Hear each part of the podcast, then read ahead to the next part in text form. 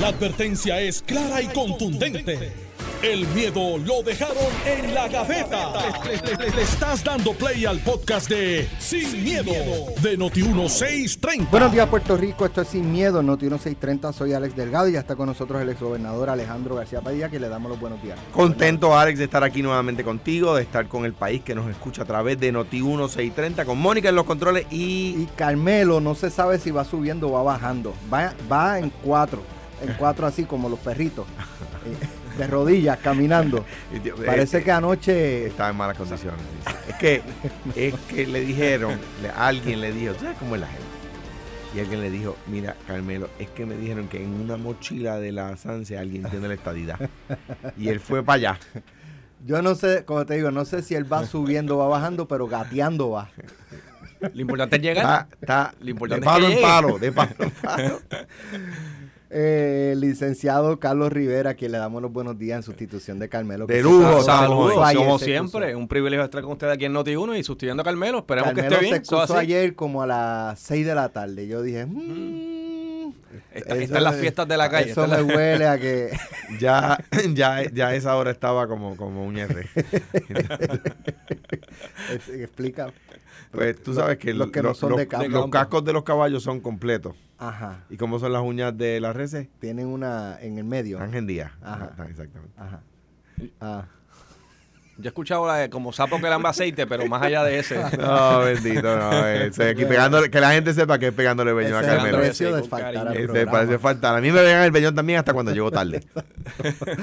Bueno, eh, en el día de... de- lle- llevamos realmente eh, una semana, más de una semana, discutiendo la, la situación del puente atirantado. Eh, y ayer habló, eh, precisamente ahí yo escribí en una columna en Metro que el primero que tenía que dar explicaciones fue el que construyó el puente. Y ayer habló. Eh, se publicó tarde en la noche una nota del Nuevo Día en la que eh, funcionarios de las Piedras Construction eh, ha- hablaron. Entre las cosas que, que hablaron, dice la nota eh, que publicaron ayer en, en el portal. La Autoridad de Carreteras y Transportación autorizó la apertura del puente atirantado de Naranjito justo a tiempo para las elecciones del 2008. A sabiendas, la Autoridad de Carreteras, a sabiendas de que el trabajo estaba incompleto y que no se había ejecutado una fase final crítica para garantizar su funcionalidad y la seguridad del público. Esto es para mí un escándalo. Definitivo. Esto es un escándalo. Definitivo. Eh, el mismo día en que se inauguró el puente, el 24 de octubre del 2008, mientras el entonces gobernador Aníbal Acevedo Vilá, quien buscaba la reelección 11 días después, cruzaba la estructura incompleta sobre un descapotable clásico color rojo, el entonces director ejecutivo de la autoridad, Luis Trinidad, firmó un relevo de responsabilidad pública eximiendo a la compañía Las Piedras Construction de daños que puedan sufrir terceras personas. wow. Esto está fuera de liga. O sea, la autoridad le notifican, según lo publicado y según lo que verbaliza la empresa, que ellos advirtieron que la obra no estaba completa, que era peligrosa, podía, podía ser peligrosa para los conductores y comprometer su seguridad. Y este señor, Luis Garay Trinidad, o Luis Trinidad Garay, Luis Trinidad Garay, firmó un relevo de responsabilidad a la compañía para que lo entregara incompleto, lo abrieran estando o, o teniendo eh, elementos que podían provocar accidentes de los ciudadanos y releva a la compañía de cualquier tipo de responsabilidad y, re- y reclamos por parte del Estado, porque yo me imagino que un conductor podría. Eso no lo Reclamar, releva seguro. de un reclamo directo, Directo, de un conductor. Bueno, lo que, lo que hace, lo que, en cuyo caso lo que hace es que el Estado responde a nombre del, del, del, del Del, desarrollador, del contratista. el pero, pero el Estado tiene una ley de pleito, la ley de pleito contra el Estado. Correcto, que es la ley Pero yo creo que no 104. le aplica a las corporaciones públicas. Yo creo que Eh, le aplica no, las es para la corporaciones agencia públicas. ejecutiva. Ajá, y la, y la autoridad que tiene una corporación pública. O sea que sí, Sí. a tu punto. Entonces, yo creo, eh, ¿verdad? Y, y lo, lo dije la semana pasada, Notiuno publicó horas antes una carta interna de la autoridad de carreteras, un ingeniero, advirtiendo él, no era ya la compañía, bueno, probablemente basado en información que le dio la compañía, que el puente no era seguro y que no se podía abrir.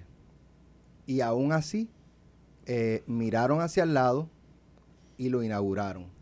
Eh, o sea, cuando Notiuno publica algo, o cualquier estación de radio publica algo relevante, los demás medios lo recogen usualmente y lo publican también. En la oficina de Fortaleza hay un, o, o en la Fortaleza hay una oficina de monitoreo, Monitoreo. Eso, todos los días están revisando. donde las se reporta a la, a la directiva de esa oficina, que no sé si es la, ofici- la oficial de, De prensa, prensa, de prensa, que sí. en aquel entonces era la compañera periodista Juanita Colombani, le reportan a ella los informes de todo lo que salió en Noti1, en las demás estaciones de radio, en las demás estaciones de noticieros de televisión, en los periódicos. Y Juanita debió haber visto eso. Yo estoy seguro que Juanita, y yo no estoy, no solamente estoy seguro de que ella lo vio, yo estoy seguro que ella se lo informó al gobernador Aníbal Acevedo Vilá. Así Inclusive, que el gobernador decir que él no sabía nada, inclusive a mí hubo- me hubo cuesta creerlo. Hubo un representante, entiendo que también hubo hizo la, Ok, las ese día hubo una conferencia de prensa de Jun Rivera De en, el- Jun. eh, en- en un área cercana al puente y hasta allí llegó incluso el alcalde de Comerío, eh. ¿verdad? Molesto, eh, a decir que lo que él estaba diciendo era falso y que lo que hacía era politiqueando. 14, 15 años después, trasciende que era cierto. Digo, Eh, nada, vamos a comenzar y- por ahí. Yo quería, ¿verdad?, mencionar con respecto a lo del relevo. eh, eh, o sea, cuando un contratista, eh, porque esto, esto tiene, este relevo definitivamente tiene que haber surgido a petición del propio contratista, pues dice, yo no me puedo responsabilizar por una obra que no está completa. A mí se me, ¿verdad? Y, y de las expresiones que surgen en el, en el medio, es que el contratista se compromete a entregar una obra, pero con todos los trabajos completados. Al no estar completados los trabajos, él dice, yo no me puedo responsabilizar por, este, por esta obra porque no está completa. Así que surge este relevo a petición del contratista eh, y lo releva de responsabilidad. Ahora bien, coincido contigo en que el contratista tenía que salir, pero yo me pregunto, aquí tiene que haber normalmente... Bueno, no, yo dije que era el primero que el tenía que primero, salir. eso iba. El primero. Pero yo creo que el más importante, y en casi siempre en toda obra de construcción, cuando el gobierno contrata un contratista, usualmente se hacen dos contrataciones adicionales. Una es una gerencia de construcción, una persona que se administra, se encarga de la gerencia, y hay un, se- un segundo que es aún más importante, que es la compañía de inspección, que siempre es un ente distinto al contratista, precisamente porque lo que va es inspeccionar la obra para verificar que cumple con las especificaciones y con el plano y con todo lo que ya desde un inicio se, se llevó a- a subasta. Así que sería interesante ver si hubo una inspección por una compañía, cuál fue el informe de esa, de ese informe, ¿verdad? De- del resultado de esa inspección y qué indicaba. Eh, a todas luces, de verdad, pudiésemos presumir que obviamente no, no, no estaba completo, si ya nos dejamos llevar por lo que está diciendo también un ingeniero de la autoridad. Eh, pero lo que voy es que aquí hubo varias fallas, varias fallas, ¿verdad? Desde el punto de vista interno, porque hay varias capas precisamente en, en la construcción para evitar que una obra eh, se pague en fondos públicos cuando la obra no está terminada o se certifica una obra que no cumple con los estándares de construcción. Eh, así que eso hay que analizarlo. Mira, y el, el artículo que sale hoy, que, que- del que estaba tomando información Alex también, eh, que surge de la conferencia de prensa, la información que surgió ayer, incluye mm, eh, información, ¿verdad?, eh, ma- mayor. eh, Es también, más amplio, sí. también digo, claro, no vamos a leer el artículo entero. Este, también contesta el gobernador Acevedo Vilá y dice quienes se comprometieron a abrir el puente en 2008 fueron ellos, los contratistas, y que él no sabe si ese tipo de carta de relevo es la carta típica que se, que se entrega a un desarrollador en el momento de entregada la obra, ¿verdad? Que, que yo, yo no tengo la respuesta, ¿verdad? Yo no... eh, o sea, que, que usualmente cuando se entrega la obra, el contratista dice, bueno, te la entrego, ya es tuya, ahora me releva, ¿verdad? Ok, déjame ahora, hacerte una pregunta. Si, eh, su- vamos a dar por, por, por cierto que el contratista había dicho que para octubre del 2008, a día de las elecciones, la obra iba a estar lista. Abril pero, creo y que si- era. pero, ok, pues abril. Pero si al No, perdón, momento... septiembre, 2000, septiembre de Ocho. 2008 era la fecha que el contratista había dado. Ok. Hay información que había sido publicada de que era abril del 2009. Y que ellos en el Pero- 2007 dijeron, no va a estar para abril del 2009, lo vamos a terminar en septiembre. Pero si en septiembre a Alejandro García Padilla le dicen la obra no está lista y la obra, si la, si la inauguras y se la abres al público, eh, es peligrosa para la, la Pues- seguridad de los... ¿Qué hace Alejandro García pues, Padilla? pues tú multas el contratista y pues tiene que continuar la obra que uno va a hacer. Correcto. Hay No un puedes abrirla. de contrato, puede Pues, ser no puedes abrirla. No puedes abrirla. Ah, una, Entonces, otra, ¿qué, qué te puede motivar a, teniendo esa información, abrirla? ok, ahora... Estás deja- a días de- de las elecciones. déjame- Razonablemente podemos pensar que lo hizo para eh, hacer campaña Bueno, el a su favor. el gobernador dice que no. El gobernador dice, di- bueno, pero, pero está bien, porque cuando tú me dices podemos conjeturar o podemos pensar. Razonablemente. Se levanta una pues, presunción. yo, yo te digo la información que está en el Sí, periódico. se levanta Ahora, una presunción. es lo que deja- déjame, déjame, déjame, déjame traer un ángulo nuevo, pero corregir algo del, del, del récord histórico, ¿verdad? No, no de nosotros. ¿Tú le creíste al Luis Fortuño todo lo que él Es negaba? que, es que creo que no, pero ni, pero, rest any- my case. pero anyway, el tema, el tema es. Pero Aníbal sí. El tema es el siguiente. En estos días surgió información, ¿verdad? Eh, de que se había rellenado con cartón. El propio ingeniero de la obra dice Que que no. es verdad. El, el de las piedras construcción dice, mira, eso de que rellenamos con cartón, eso no es correcto. Que le indicaran- él indicó- que se co- se- se- Men- le pidió a la autoridad encontró. que le indicaran dónde ¿Dónde? específicamente había y la, lo que él mencionó es que no le pudieron Ahora, mencionar- no vamos a nada. entocharle el rabo a la puerca, como decimos en el campo. Ahora, yo, yo me sospecho, yo me sospecho que eso, no estoy diciendo que sea cierto o falso, yo me sospecho que si es cierto y no fueron ellos, pudo haber sido unas, obras Posteriores, posteriores, pues. bajo la próxima administración o la próxima o la próxima cuando... o, el mantenimiento, qué correcciones se le han hecho a ese puente si alguno, porque posteriormente no haber ellos. hecho algo. Puede Claro, ellos, no lo hicieron ellos ellos. lo que dicen es que, que Oh. cu- cuando ellos entregaron la obra, eso no, Por eso, así. pero ¿y los mantenimientos o trabajos posteriores? Posteriores. ¿Los hicieron ellos o los hizo otra, compañía? Bueno, pero déjame entocharle el rabo a la puerca. En el 2009, ya el gobierno PNP, un ingeniero, una persona muy seria y a mi juicio una persona muy decente, que se llama Larry Selhammer, hizo una investigación. Ingeniero. Ingeniero.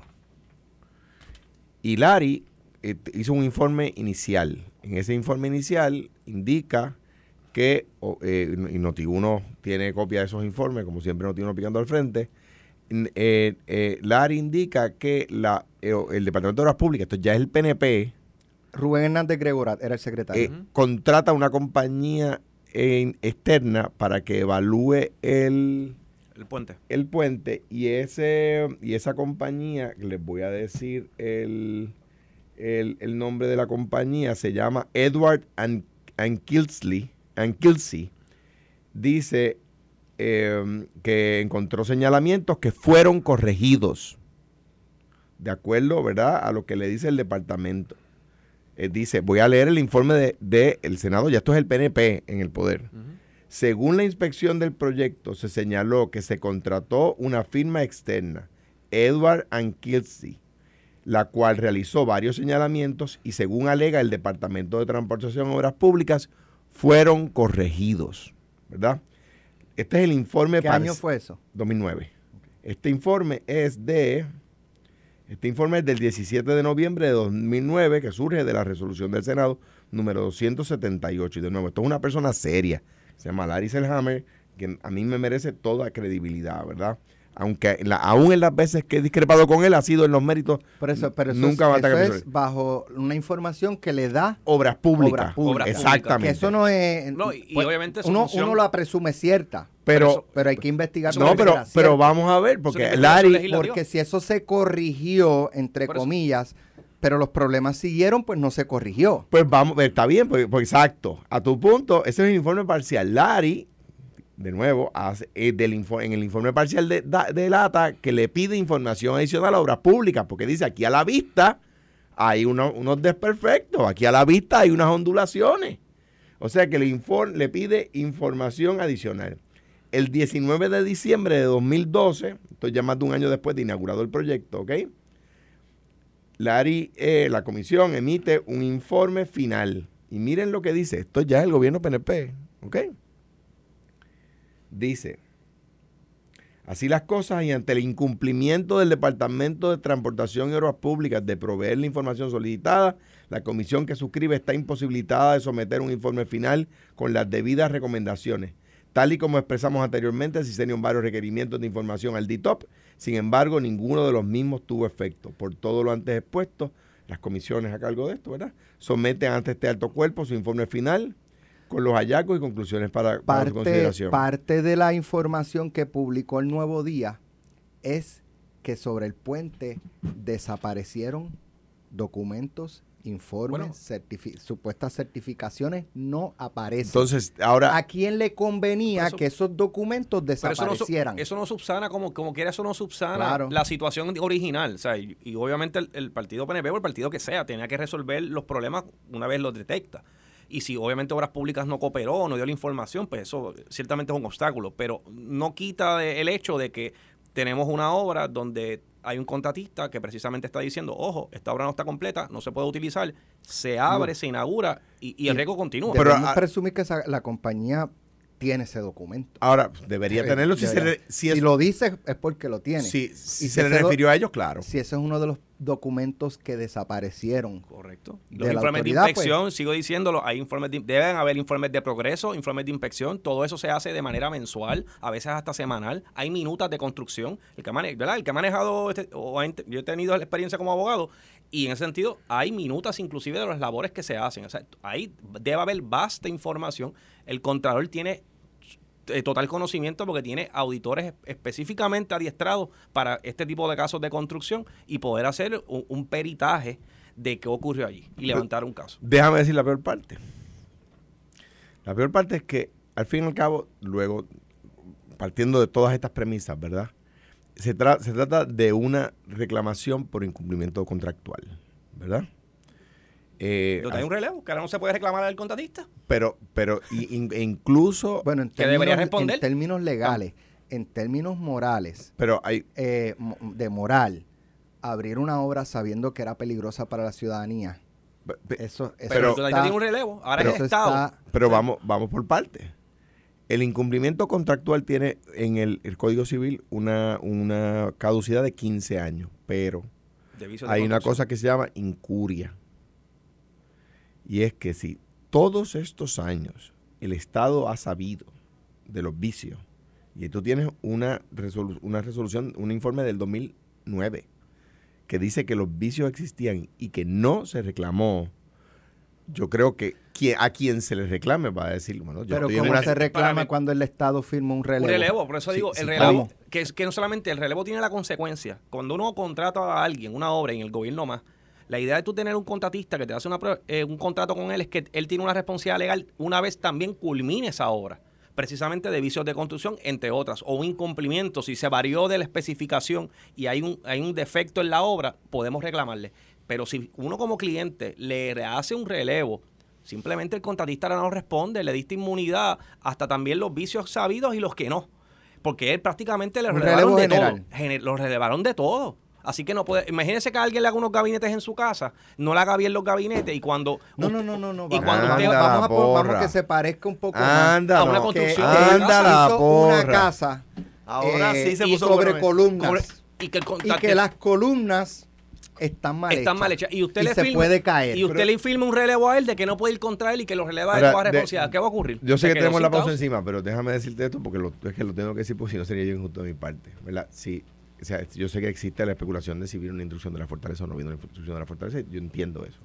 La primera, primera obra, la primera, primera piedra que yo puse fue un puente en Orocovi. ¿verdad? Un puente que hacía falta, un municipio PNP, pero el puente hacía falta y teníamos el dinero y se puso, y se puso la primera piedra y se culminó. Yo, no soy ingeniero, yo fui a inaugurar el puente si alguien después me dice, mire, ese puente le faltaba una columna, yo digo, pues qué caramba sé yo de eso. Claro. El gobernador no va a inspeccionar columnas ni hacer inspecciones, es una realidad. Pero estoy seguro que si Alejandro García Padilla le hubiesen dicho, la seguridad de la ciudadanía está, comprometida, Alejandro dice, aguanten. Aguanta eso. Aguanten. No, lo, no inaugure, no está listo. Tenemos visita. ¿Quién es la visita?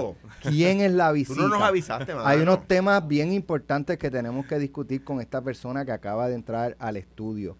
Eh, porque la vida de todos nosotros como ciudadanos, como profesionales, eh, está en las manos de este señor en términos de eh, del futuro de, Puerto Rico. Eso así, y que conoce. ¿Quién, ¿Quién, es? ¿Quién es usted? No y no es ni el gobernador ni Dios, porque la, la, la esa introducción que tú has dado. Sí. Puede haber yo les voy a explicar por qué. Yo les voy a explicar por estoy qué de acuerdo, cuando regresemos de la pausa. Estás escuchando el podcast de Sin, miedo, de Noti 1630.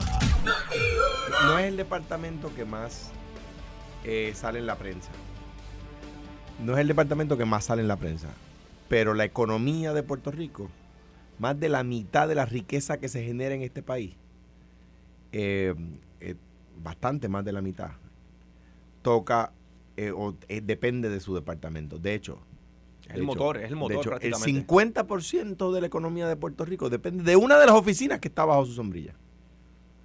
El 50% de la economía de Puerto Rico, de la riqueza del Producto Interno Bruto, si lo queremos decir en términos económicos, se, genera en una de las dependencias que está bajo su secretaría.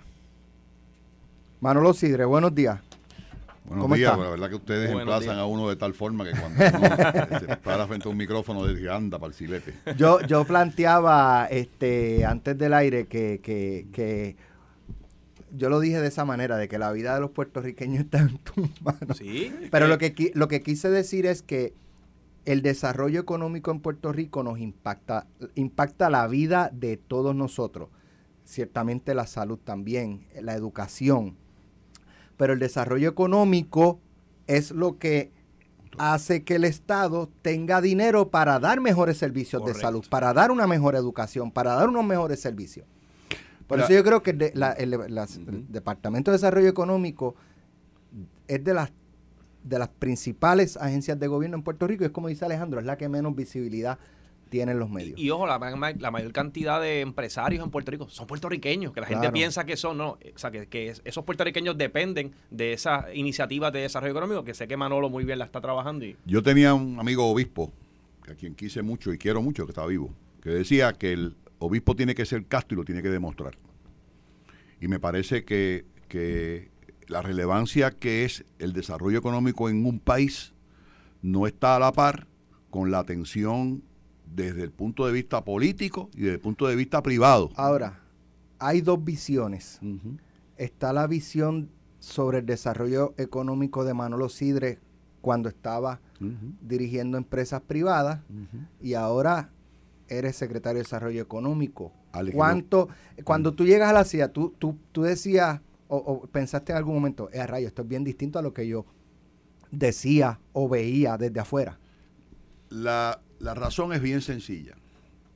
En el sector privado, cuando las cosas no funcionan, hay latitud para moverse rápido. Time to market is of the essence of modern times. Así que tú, ocurría un fenómeno de calidad, ocurría un fenómeno de distribución, ocurría un fenómeno de personal, tú te movías rápido, accionabas, resolvías y para adelante. En el sector público la agilidad es distinta. Distinta y es distinta por su naturaleza del sector público. Lo que no puede ser distinto es la visión a mediano y a largo plazo. Eso es lo que no puede ser distinto. Y si miramos a Puerto Rico dentro de un contexto histórico, que es lo que realmente se insertó y que en un momento dado funcionó con don Luis Muñoz Marín, se llama continuidad la falta de continuidad ha sido el enemigo público de Puerto Rico en los pasados 40 años. Y, y, es una falta de continuidad impregnada o influenciada por la política partidista muchas veces. Pues yo, puedo, pues digo muchas veces, no todas, porque hay veces que dentro de una misma administración tú cambias un secretario y los, los dos o tres secretarios que están tienen distintas visiones y rompen el librito del anterior y vamos a hacer lo que ellos, cada uno quiere dejar su legado, o sea, como que les cuesta reconocer el legado. Pero si pudiéramos hacer un proyecto...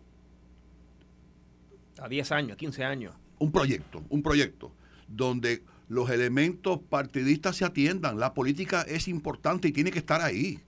Pero el, desarrollo económico de Puerto Rico tiene que trascender a eso. Y yo pongo un ejemplo a Fujimori en Perú. Fujimori está preso. Sin embargo, todavía hoy Perú, con todos los problemas que tiene eh, políticos, su plataforma de desarrollo económico, de poner, de poner la industria gastronómica en el mapa, de insertarse en la minería, de insertarse en la exportación, de insertarse en la importación de productos para convertirlos en productos terminados, sigue siendo la esencia de Perú. Así que, otra vez, el legado que yo quisiera dejar en el Departamento de Desarrollo Económico es que precisamente podamos trabajar un plan que sea consecuente y que no dependa de administraciones. Eso va fuera del estatus, eso va fuera de cualquier otra consideración. Te voy a poner un ejemplo, Alex. Si yo fuera una persona más joven, por supuesto, unos 70 años, si una persona más joven que quisiera crear un branding mío, yo empezaría diciéndote, mira, óyeme Alex, yo tuve un año 2022 histórico en Puerto Rico. 600 decretos de exportación aprobados, 79 proyectos de, de, de, expansión anunciadas, 5 mil empleos creados en el área de manufactura, 300 millones de expansión, 5 misiones industriales, 5... Eh, yo, tengo, yo tengo para anunciarte toda una gama de éxitos que redundan en ese 5.8 y ese 6.2 de desempleo, que redunda en ese 44% de participación laboral, que redunda en ese millón de empleados fuera del sector agrícola. Pero, hay, pero ese no es lo que yo quiero. Hay, hay dos cosas respecto al desempleo. Te la comentaba los otros días en el programa. Eh, y es que en, en, el caso del desempleo, pues son tantas las variantes que pueden influir. Y, y por ejemplo, si tú tienes un nivel de desempleo eh, y una cantidad de esas personas que están en, en la lista de, desempleo, se van para Estados Unidos porque al final no encontraron camino, porque pues eh, trabajo, porque pues este, quisieron irse. Mm. Al irse de Puerto Rico salen de la lista de desempleo y entonces te baja el nivel de desempleo, pero no es que esas personas encontraron un trabajo en Puerto Rico. esas personas es que salieron de la lista porque se fueron. Dame un time María creó el éxodo de puertorriqueños más grande en muchos, muchos años. Y estábamos en doble dígito de desempleo. Tenemos que reconocer que en los tiempos que estamos viviendo hay dos elementos que han movido a muchas, o tres elementos, que han movido a mucha gente a la economía formal. Uno de ellos. De la economía formal. De la economía informal a la, formal y el, el secretario lo sabe. Número uno, el child credit. Oye, hay familias que pueden recibir hasta 12 mil dólares de payback. Cuando la gente lo piensa, espérate, yo voy a insertarme aquí. Número uno. Número dos, el work credit. Y número tres, y no menos importante, el PUA y la pandemia. Sí. Porque si tú no estabas ordenado, no cogías un bellón. Eso, tiene que tener todo. Y, los, y lo otro, que, eh. también he mencionado, de, en eh. cuanto a los números de desempleo, ojo, hay personas que dijeron, yo no voy a ser, a ser más trabajador, pero son cuenta propista, ya abrieron su pequeño negocio. Así que también ha aumentado la cantidad de, de, negociantes, de empresarios. y eso que acabas de decir es espectacular. Cuenta propistas que para poder beneficiarse de un incentivo en el Departamento de Desarrollo ah, Económico tienen que insertarse en la economía. Esa, esa, esa, era otra cosa, eh, otra cosa que a mí no me hacía sentido. Decía, vemos los restaurantes, la, la empresa privada empleo, necesitamos eh, empleo, eh. ¿cómo te vas el desempleo si la gente no está trabajando? Pero es que están trabajando de otra manera. Seguro, porque no hubo no hubo un great resignation, lo que hubo un great emigration de, de, empleo. La gente se descubrió. O montó, su, o montó su negocio, dijo, yo salgo mejor montando mi empresa que trabajando para otro. Yo fui a Morovi, te lo, te lo contaba los otros días, fui a Morovi hace tres o cuatro meses. Eh, nada, a, a chinchorrear para allá con unas amistades. Y me decían, tú, me, decía, tú sabes el expreso que va de Vega Baja hacia Morovis. Eh, ya en Morovis me dice, antes de la pandemia, tú ves ese expreso, ¿sabes? Ah, Lo que mirabas para todos lados eran montañas, este, casas. mira ahora la cantidad de food trucks que hay. Que si asai, que si este mofongo que se lleno de carne frita. Pan a peso. mucho negocio, mucho pequeño comerciante. dando ejemplo.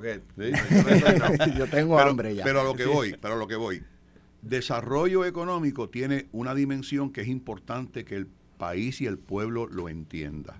El corto plazo es bien sencillo. Yo atraigo negocios, yo creo misiones industriales, yo creo, eh, doy incentivos, yo promuevo, y eso se logra.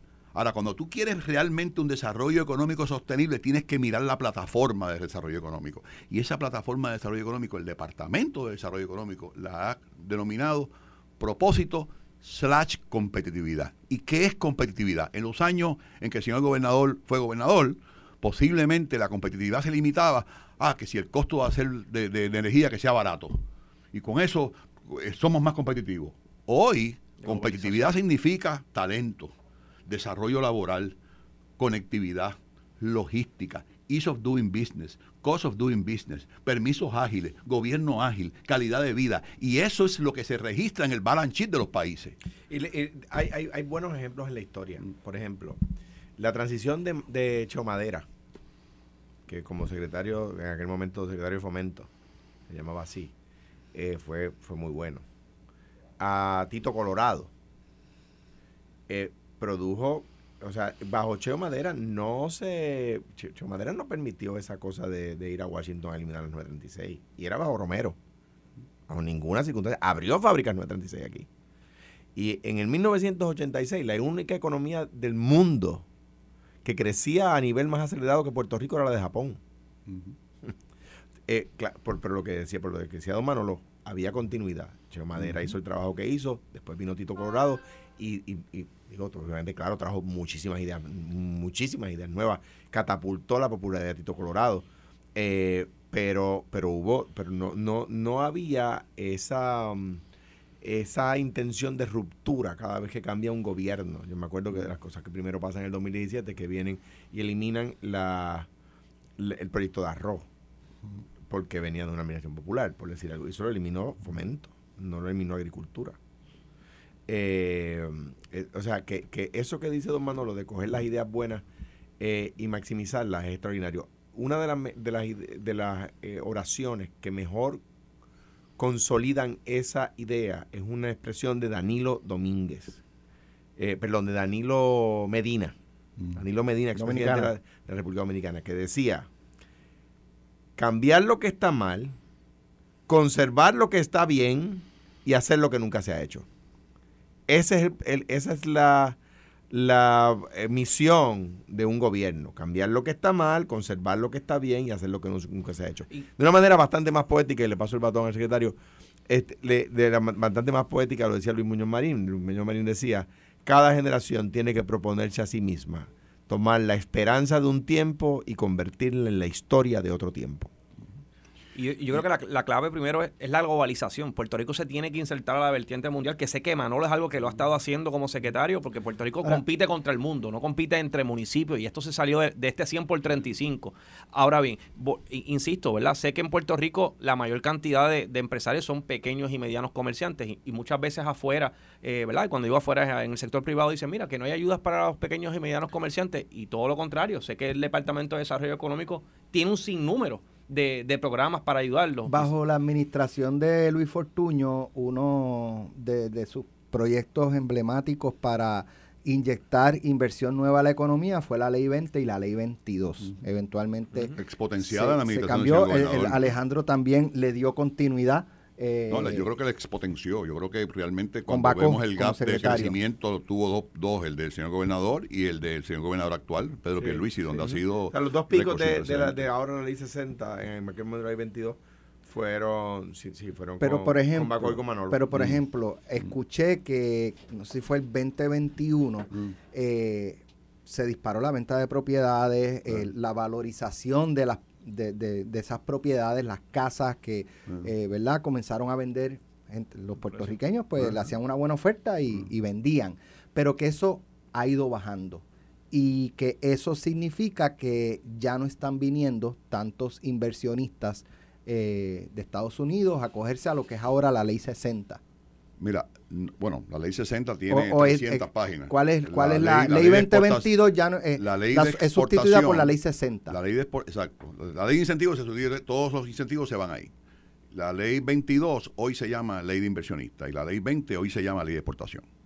Para que tengas una idea, en ley 20, exportación, 600 decretos otorgados en el 2022. 600 decretos otorgados en el 2022. O sea, son 600 inversionistas o un inversionista se coja a, 600 distintos, inversionistas del tamaño de Red Venture, que es la compañía más grande digital de los Estados Unidos, que su, su, mayor accionista es puertorriqueño, Enrique Elías, hasta, hasta muchos negocios de servicio que han trasladado sus oficinas a Puerto Rico para ofrecer servicios de aquí al mundo Pero entonces, Manolo, la merma de secretario, la merma de, la merma de, de venta de propiedades de alto valor no está relacionada entonces a que han dejado de venir menos inversionistas porque esa es la correlación que se está haciendo yo, nosotros tenemos un promedio de 117 decretos en backlog en ley 60, en ley 22. O- Siguen llegando solicitantes. Tal vez lo que no ha ocurrido con la misma dinámica que ocurrió en el 22 es la adquisición de propiedades grandes. Pero te voy a poner un ejemplo. Y no voy a citar ni el, ni el porque es confidencial. Hay un proyecto en Dorado que tiene 33 casas o 35 casas. Creo que cada casa vale o va a costar finalmente como 30 millones de dólares. Las 30 casas están vendidas. Déjame, déjame, y, eh, para, O sea, para que tengan nada más que una idea. Es contribuir, a la respuesta, Alex. Acuérdate nueva. Acuérdate Wow. también do- varias cosas. El, en, en- se da una inflación a nivel mundial. Mm. La inflación se da, entre otras razones, y lo voy a explicar de una manera muy sencilla, por favor. Aumentaron todos los intereses. Muy sencilla, lo que voy a decir eh, es, es es más para que la comple- gente lo es- pero y es más complejo de esto. Hay mucho dinero en la calle. Cuando hay mucho cash en la calle, cuando la gente tiene mucho cash, el valor del dinero se reduce. Correcto. ¿Verdad? Y aumenta el precio de las cosas. Eh, De una manera muy, muy sencilla, eso es inflación. Una inflación que excede el 2%, igual que una deflexión que excede el 2%, no es saludable. ¿Verdad? Eh, eh, y, estaba por los 7, por los 8% en los Estados Unidos, en otros países del mundo llegó más lejos incluso. El, el, el, el Fed decide para sacar dinero de la calle, y esto lo explico ahora, aumentar los intereses. Todo- de, todos los préstamos hipotecarios y, y de, de autos ¿Qué, personal. qué para es sacar dinero de la calle? Sacar dinero de la calle es que la gente no lo gaste, que lo guarde, lo guarde. porque cuesta más comprar cosas, porque los intereses son más altos. Correcto. O sea que la reducción en la venta de propiedades se reduce en gran medida a que, a que el Fed ele- eleva los intereses para que la gente compre menos, Correcto. para sacar dinero y ha tenido... Menos accesible el préstamo Ah, de dinero. a- a- ahora, en Puerto Rico tiene un elemento superior y es que uno de los lados no tan amables de la ley 2022 y de la ley 60, digo porque nada, nada, eh, eh, to- todo el mundo, to- todo tiene luz y todo tiene sombra, ¿verdad? Bien, es lo siguiente, cuan- cuando, se tienen estos incentivos contributivos tan grandes, estas personas están comprando casas en Puerto Rico con el ahorro de impuestos de donde se mudaron. Es decir, si tú ibas a pagar 5 millones de pesos en California en impuestos, te mudas a Puerto Rico y en vez de gastarlos en impuestos, los gastas en una casa que es tuya. Entonces, al fin y al cabo es dinero gratis. Porque si no, lo hubieses tenido que pagar en impuestos. La casa te salió gratis. Pero, y pero, eso elevó sí. el precio de las, de las viviendas para todos. Pero hay, do- hay dos cosas, eh, señor Ese es el lado desagradable. ¿no? Número uno, que el FED está revisando ese 2% de inflación que debe mantener porque el comportamiento económico nos, nos mueve a una inflación o a un leverage de inflación más alto. Eso es número uno. Estamos en 6.3. Se está hablando de que el average normal es un 4%, ya no es el 2%. Y eso es número uno. Y número dos, para, y esto es importante que el pueblo lo tenga bien claro, no es que el inversionista que venga a Puerto Rico va a, pagar- a no pagar taxes de ningún tipo. Eso es verdad. Los únicos tres impuestos que están exentos, los únicos, es dividendo. ¿Qué es el dividendo? El dividendo es lo que usted recibe del dinero que tiene guardado. ¿Qué es el capital gain? El capital gain que si usted compra una propiedad en 10 y la vendió en 20, esos 10 tributan. ¿Y qué es la, el- el- el- la inversión de capital? Pues eso mismo. Pero esos decretotenientes de ley 60 en ley 20 o ley 22 pagan impuestos, pagan CRIM, Ibu. como tú y como yo, IBU. pagan IBU. El, Pagan los impa- el impacto no mío, yo no soy la persona idónea. Economistas como Caraballo Cueto, economistas como Joaquín Villamil han reafirmado que la Pero ley 20, la- a- la, la- ley 22 aporta a Pero la la economía. mentalidad chiquita y hasta cierto punto politiquera es, no, porque si pagaba 5 millones en California, aquí tiene que pagar 5 millones. Pues No entonces, vendría. ¿Para ¿Pa' qué qué va a vendría? No ¿Para vendría. qué ¿Pa' qué vendría? No, no, y usted y vaya y vaya al internet o a Google y pregúntese cuántos destinos a nivel global tienen algo parecido. Lo Un montón. más, lo más que me preocupaba y me enco- encolerizaba Mm. de la, de la ley era la falta de fiscalización. Parecía estar free for all. Aquí eh, que llegaron inversionistas, cogieron al gobierno de tonto eh, y que no el gobierno no tenía garras para o, o no tenía la voluntad de fiscalizar es que esas personas estuviesen estuviesen Residiendo aportándolo o cumpliendo su compromiso para recibir esos decretos. Yo no quisiera que la conversación se girara a, la- a algo que tiene unos planteamientos de unos sectores con agendas escondidas sobre el tema de ley 22 y ley 20 y que, y que realmente habláramos un poco de lo que debemos tener en el balance sheet de Puerto Sí, Rico. pero eso es importante, Sí, secretario. O sí. sea, se está fiscalizando, es la pregunta. Bueno, para que tengas una idea, otra vez, si mi intención fuera hablar de mis logros, te diría que en el año, desde el 2018 al 2021, se revocaron 20 decretos. Yo en un año revoqué 300, para que tengas una idea. O sea, parte del decreto que para mí es importante otorgar es que el, que el decreto teniente tenga bien claro que esto no es un free for all. Tiene que, tiene que cumplir con lo que dice ahí en la eventualidad que no lo haga, te lo, te lo último, revoco. Por último, he escuchado esta queja, la he escuchado Mm, aquí en Noti1, la he escuchado en distintos medios. ¿Cómo es posible que, por ejemplo, eh, tengamos unas crisis de salud, Centro Médico no tenga dinero y le demos incentivos hasta 100 millones al sector cinematográfico? Va- Vamos, vamos por parte, vamos por parte. Los decretos y las exenciones y los incentivos no se dan simplemente por darse. Los incentivos se dan a base de un análisis de la inversión y el regreso de inversión. La industria de cine, que no necesariamente la Junta de Fiscal está de acuerdo con eso, ¿ah? para nosotros en el Departamento de Desarrollo Económico, para el señor gobernador, tiene un return on investment positivo. Porque, número uno, cosas intangibles, pero cuando usted firma una película, aunque muchos dicen, sí, pero es que aquí firman una película y dicen que es Australia. No, no, hey, pero eso se puede negociar a la hora de dar el decreto Claro. y decir que al final del camino, sí, pero this entonces, film was made pero in Puerto entonces Rico. si es una jungla, ah, mira, diciendo que Puerto Rico es una jungla. Bueno, que es que sí, todo lo criticamos. Yo tengo, yo, mire, señores, eh, y esto es importante. que me y- opongo. buen Sí, tema. ¿Sabes a quién, yo, a quién tengo yo la semana que viene en Puerto Rico para locations? ¿A quién? A Amazon y a Netflix. A Amazon y Netflix. ¿Y tú sabes por qué Amazon vienen a Prime, Puerto Rico? Amazon- Video sí. Prime. ¿Sabes por qué vienen a Puerto Rico? Porque Puerto Rico es un destino espectacular. República Dominicana también lo es.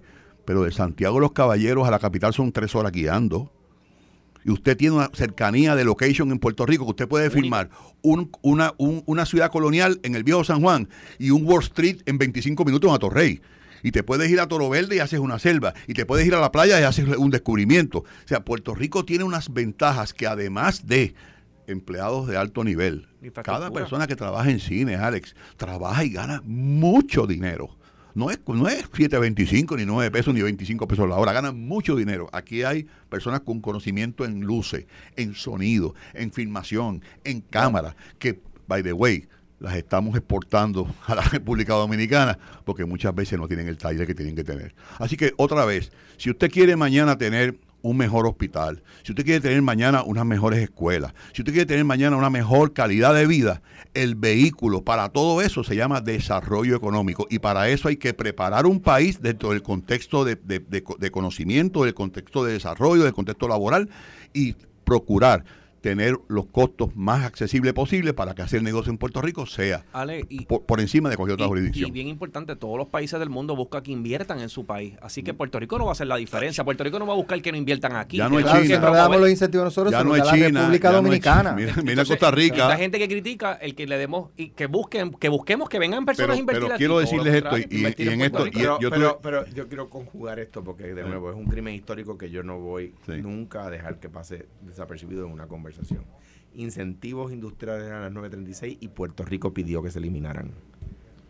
Y eso fue un crimen. Yo, otra vez, sin embargo, yo puedo decir de buena tinta que el señor gobernador Pedro Pierluisi Urrutia fue antes de él. explícito, pero, pero, pero, oye, pero, estamos en otro Puerto Rico, no es el 2016, Ale. Ya digo, este señor gobernador, ya estamos en Ale- otro, Ale también me puede decir. estamos, en, ot- estamos en otro país, estamos en otro Puerto Rico, ya esto es distinto. Así que yo lo que creo en este, o sea, creo, no estoy Pero fue un crimen histórico. Bueno, pero, pero yo, yo lo que. ¿Sabe cuál fue el crimen histórico hay de que la 936? superarlo. Que nos conformamos con 936 y no invertimos en el desarrollo económico de la industria puertorriqueña. Ah, Ese fue el crimen. Fenomenal. Pero, fue el fe- crimen. pero fue un crimen. canasta, Pero, fueron 100 mil. Oiga, pero fueron oiga, 100 mil empleos que oiga, votamos por gobernador, petición oiga, nuestra. gobernador, oiga, gobernador. Fue un yo, crimen. soy, yo, soy, yo fui presidente de los industriales, yo defendí eso, yo marché en las calles, yo fui a Washington defendiendo 936. Pues tenías razón. Pero no dieron 10 años, no hicimos nada. Ah, claro, después del crimen, es verdad. No hicimos Ambas nada. cosas estuvieron mal. Claro, Porque, Todo Es verdad. porque hay veces que Bueno. nos ponen un chip aquí detrás de la oreja que dice quién nos va a resolver el problema. Que- y eso que- es lo que tiene que y ahora. ¿quién, y ahora quién podrá defendernos. Gracias Alejandro, gracias Carlos, gracias Manolo. Un abrazo. Bueno,